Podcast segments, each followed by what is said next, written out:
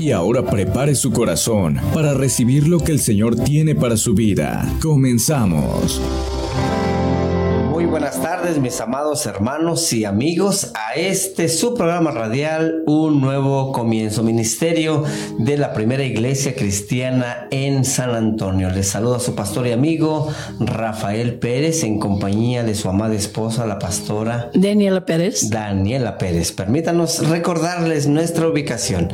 Estamos ubicados en el 1501 de la calle Guadalupe frente a la farmacia San Jacinto aquí en San Antonio, Texas. Si no tienes dónde congregarte, ven, visítanos 1501 de la calle Guadalupe, Cruz con San Jacinto.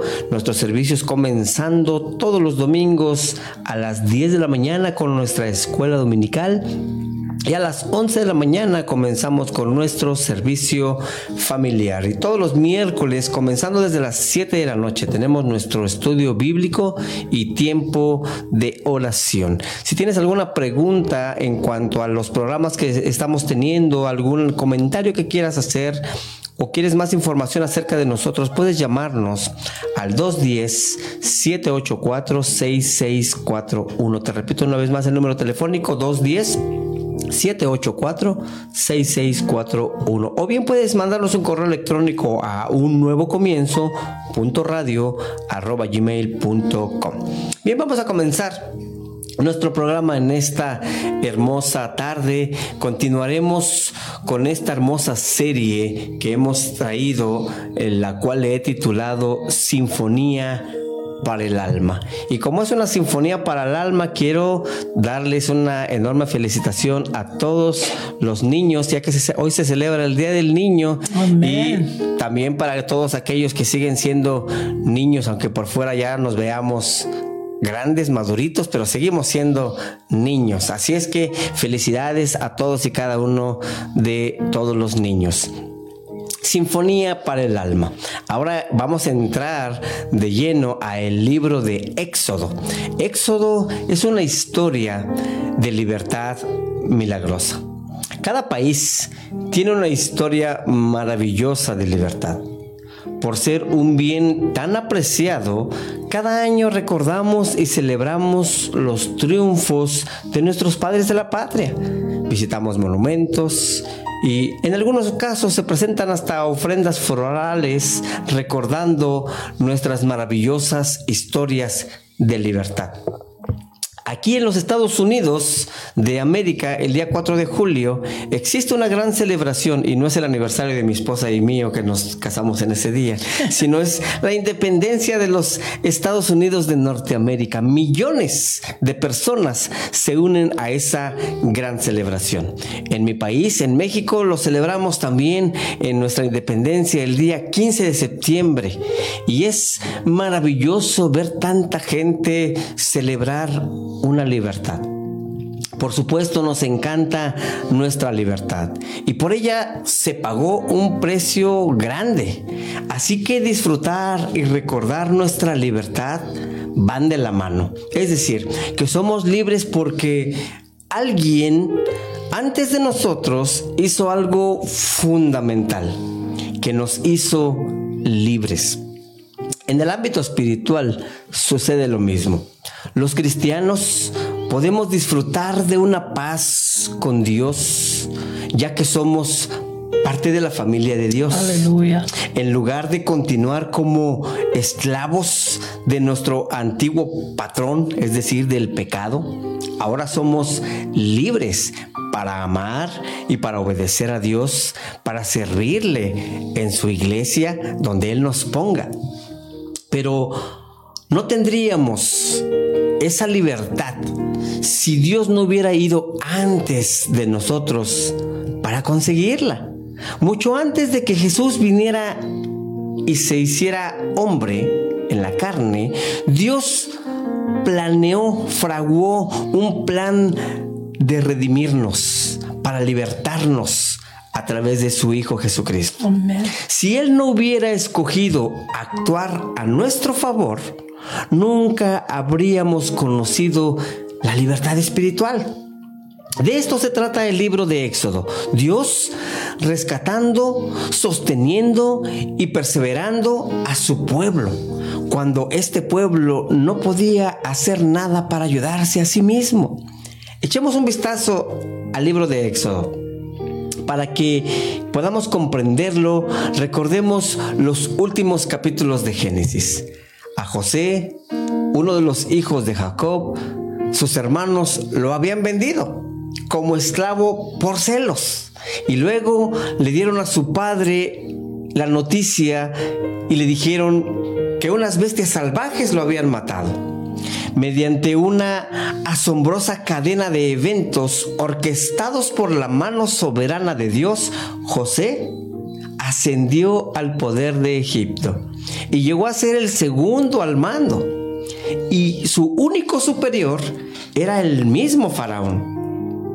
Entonces, como José gozaba de la completa confianza de Faraón, el gobernante puso entonces a José a cargo de la distribución del grano durante una severa hambruna, una severa escasez que afectó la tierra. Sus hermanos, sin saber que su propio hermano ocupaba un cargo tan grande, fueron a Egipto para comprar granos durante la escasez. Después de un proceso, José les reveló su identidad y los perdonó. El faraón entonces recibió de buen grado a su familia de José en Egipto, proveyéndoles tierra y una manera de, vivir maravillosa. Bajo la bendición divina y con el apoyo de José, los hebreos prosperaron tal como lo describe el relato bíblico en Éxodo 1 del 5 al 7. Dice, los descendientes de Jacob sumaban en total 70 personas y José ya estaba en Egipto. José y sus hermanos y todos los de esta generación murieron. Pero como los israelitos tenían muchos hijos, se multiplicaron de tal manera que llegaron a ser muy poderosos. El país estaba lleno de ellos. Este versículo certifica que el futuro parecía bastante brillante para los hebreos. Pero ya más adelante, en el mismo capítulo 1 de Éxodo, los versos 8 al 10 nos dice, más tarde hubo un nuevo rey en Egipto que no había conocido a José y que le dijo a su pueblo, miren, el pueblo israelita es más numeroso y más poderoso que nosotros, así que debemos tramar algo para impedir que sigan aumentando, porque puede ser que en caso de guerra se pongan de parte de nuestros enemigos para pelear contra nosotros y se vayan de este país. La inseguridad de este rey se manifestó rápidamente en una terrible opresión y trató de subyugar, de esclavizar una vez más a los descendientes de Jacob. Pero los hebreos continuaron creciendo en número, dice la escritura, y en fuerza también. Así que el faraón tuvo una terrible idea. Se le ocurrió que el infanticidio, es decir, aniquilar a todos los bebés sería la única respuesta. Y por ello ordenó a las parteras hebreas que mataran a todo niño varón hebreo cuando atendieran el parto. Sin embargo, las parteras temieron más a Dios que al rey y preservaron la vida de estos niños. Mientras los pequeños estaban siendo librados de la muerte, también el plan de Dios se estaba orquestando de manera soberana para con la raza hebrea y estaba poniéndose en marcha un plan maravilloso.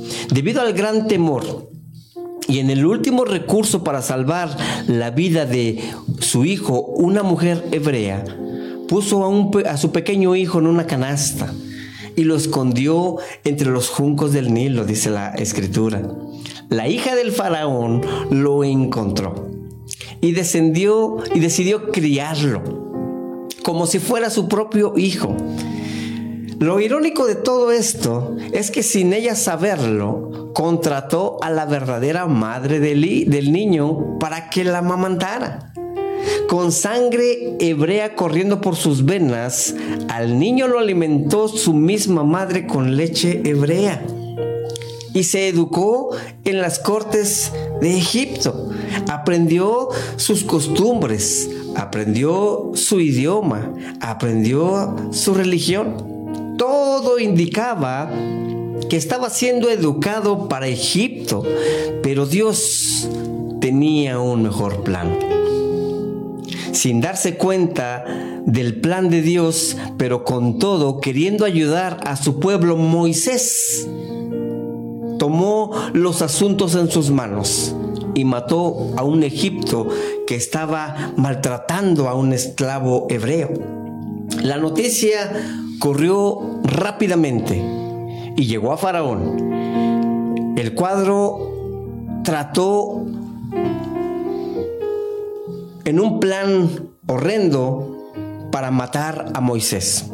Así que Moisés huyó a la tierra de Medián y permaneció en obscura y solitaria vida pastoral. ¿No se te hace muy eh, similar, amado pastor, que me estás escuchando?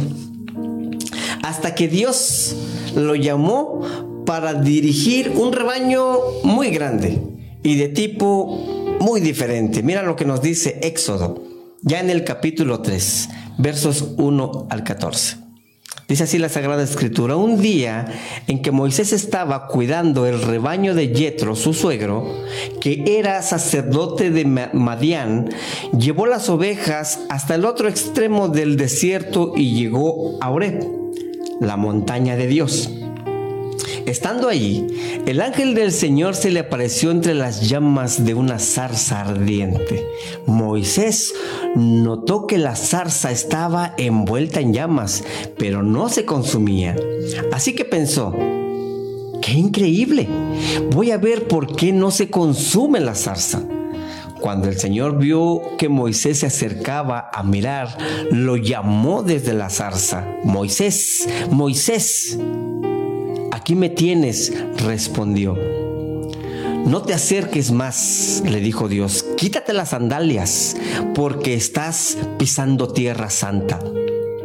Yo soy el Dios de tu padre, soy el Dios de Abraham, de Isaac y de Jacob.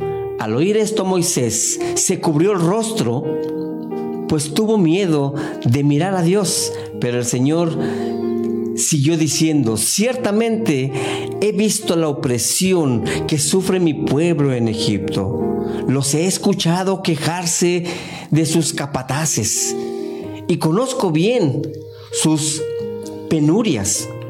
Así que he decidido para librarlos del poder de, los egipcios y sacarlos de este país para llevarlos a una tierra buena y espaciosa, tierra donde abunda la leche y la miel.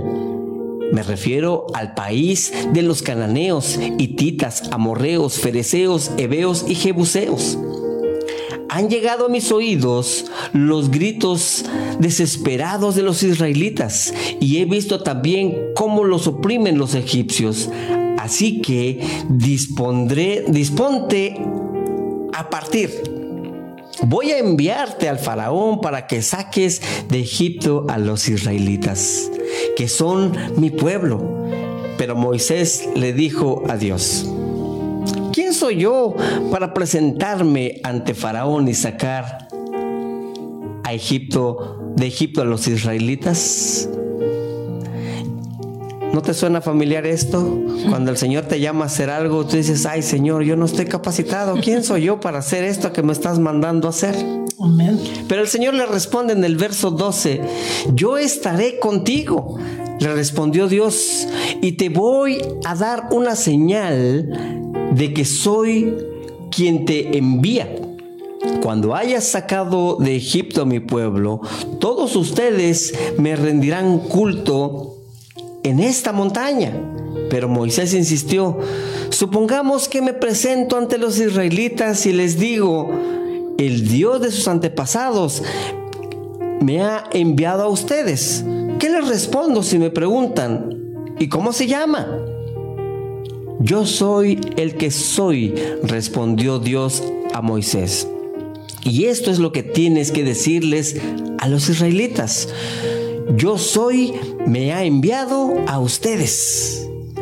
Miren, Moisés había permanecido 40 años en Egipto, otros 40 años en el desierto de Madián. Así que ahora tenía 80 años, a la edad en que la mayoría de los hombres están listos para despedirse de todo.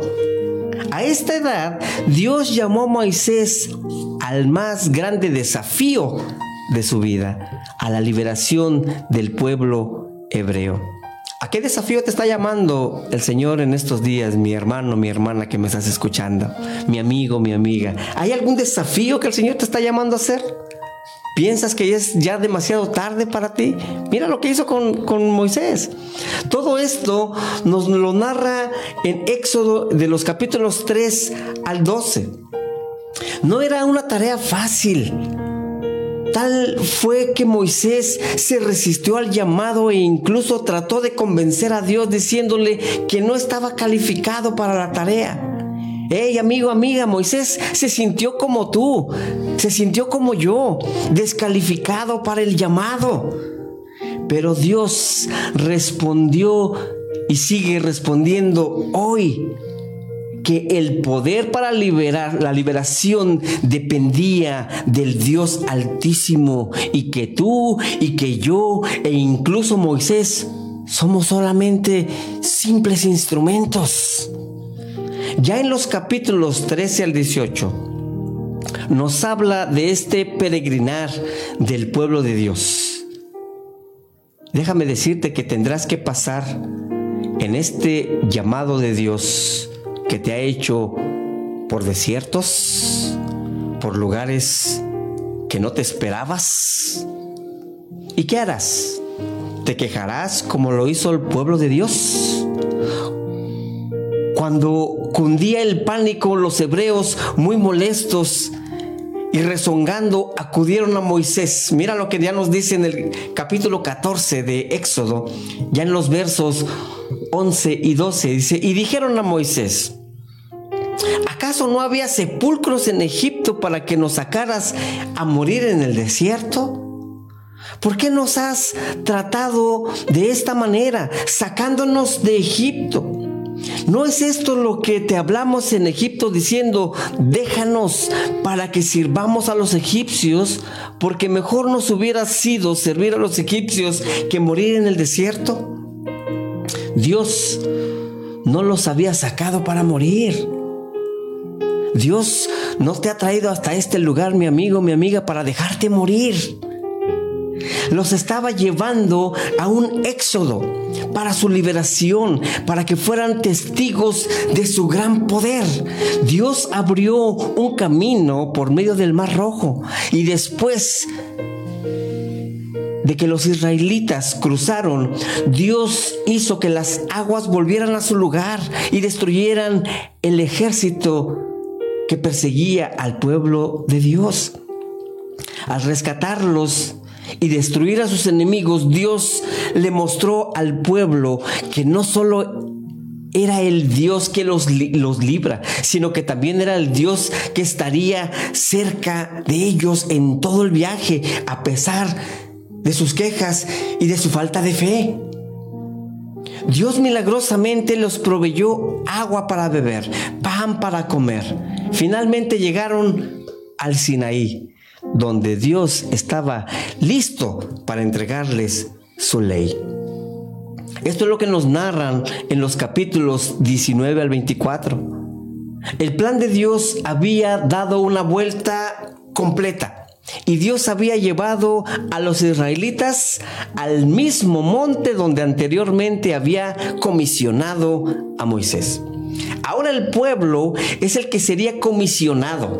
Ellos serían exhortados para que obedezcan a Dios, para que sigan sus leyes y sean una nación santa. La ley mosaica incluye no solo los diez mandamientos que sirven como un sumario de las normas morales divinas, sino que también todas las instrucciones civiles y sociales para el pueblo de Dios. Después de conocer la ley de Dios, los israelitas entusiastamente acordaron obedecerla. Como muchas veces nos pasa a nosotros. El Señor nos saca de una situación difícil y decimos, Señor, te prometo hacer esto. Sin embargo, pronto descubrieron lo que Dios ya sabía, es decir, que la gente pecadora no puede obedecer la ley de Dios por sus propias fuerzas. Por lo que la única solución proveniente de Dios mismo, así que un segundo propósito de la ley es hacer que nos percatemos de nuestra propia pecaminosidad y llevarnos a Cristo, de quien recibimos limpieza del pecado y posición justa delante de Dios. Mira lo que nos dice Romanos 7:7. Dice, ¿vamos a decir por esto que la ley es pecado? Claro que no. Sin embargo, de no ser por la ley, yo no hubiera sabido lo que es el pecado. Jamás habría sabido lo que es codiciar. Si la ley no me hubiera dicho, no codiciéis. Y mira en Gálatas 3:24 dice, la ley era para nosotros como el esclavo que vigila a los niños hasta que viniera Cristo para que por la fe obtuviéramos la justicia. Alabado sea el Señor. Por este motivo, el resto del libro de Éxodo, de los capítulos 25 al 40, está dedicado a la construcción y operación del tabernáculo el lugar designado por Dios para el sacrificio, para la adoración durante los días nómadas de los israelitas. Podríamos concluir con tres aplicaciones personales. Primero, que la libertad duradera es resultado directo de la intervención de Dios. La libertad nacional de nuestros países es buena, es importante, pero es solo temporal. En segundo lugar, en el proceso de la liberación, Dios usa instrumentos escogidos. Moisés fue un gran instrumento de liberación. Pero Dios fue quien dio la libertad. Dios quiere usarte, mi amigo, mi amiga, mi hermano, mi hermana que me escuchas, para que seas instrumento, para liberar a alguien de la esclavitud del pecado. Y en tercero, la libertad debe ser balanceada con la sumisión a la autoridad de Dios. Si tú no estás dispuesto a someterte a la autoridad divina o a la autoridad terrenal, yo no sé entonces qué es lo que tenga que hacer Dios para que tú te sometas a su voluntad. Los israelitas, aunque fueron librados milagrosamente de Egipto, continuaron desobedeciendo y quejándose contra Dios.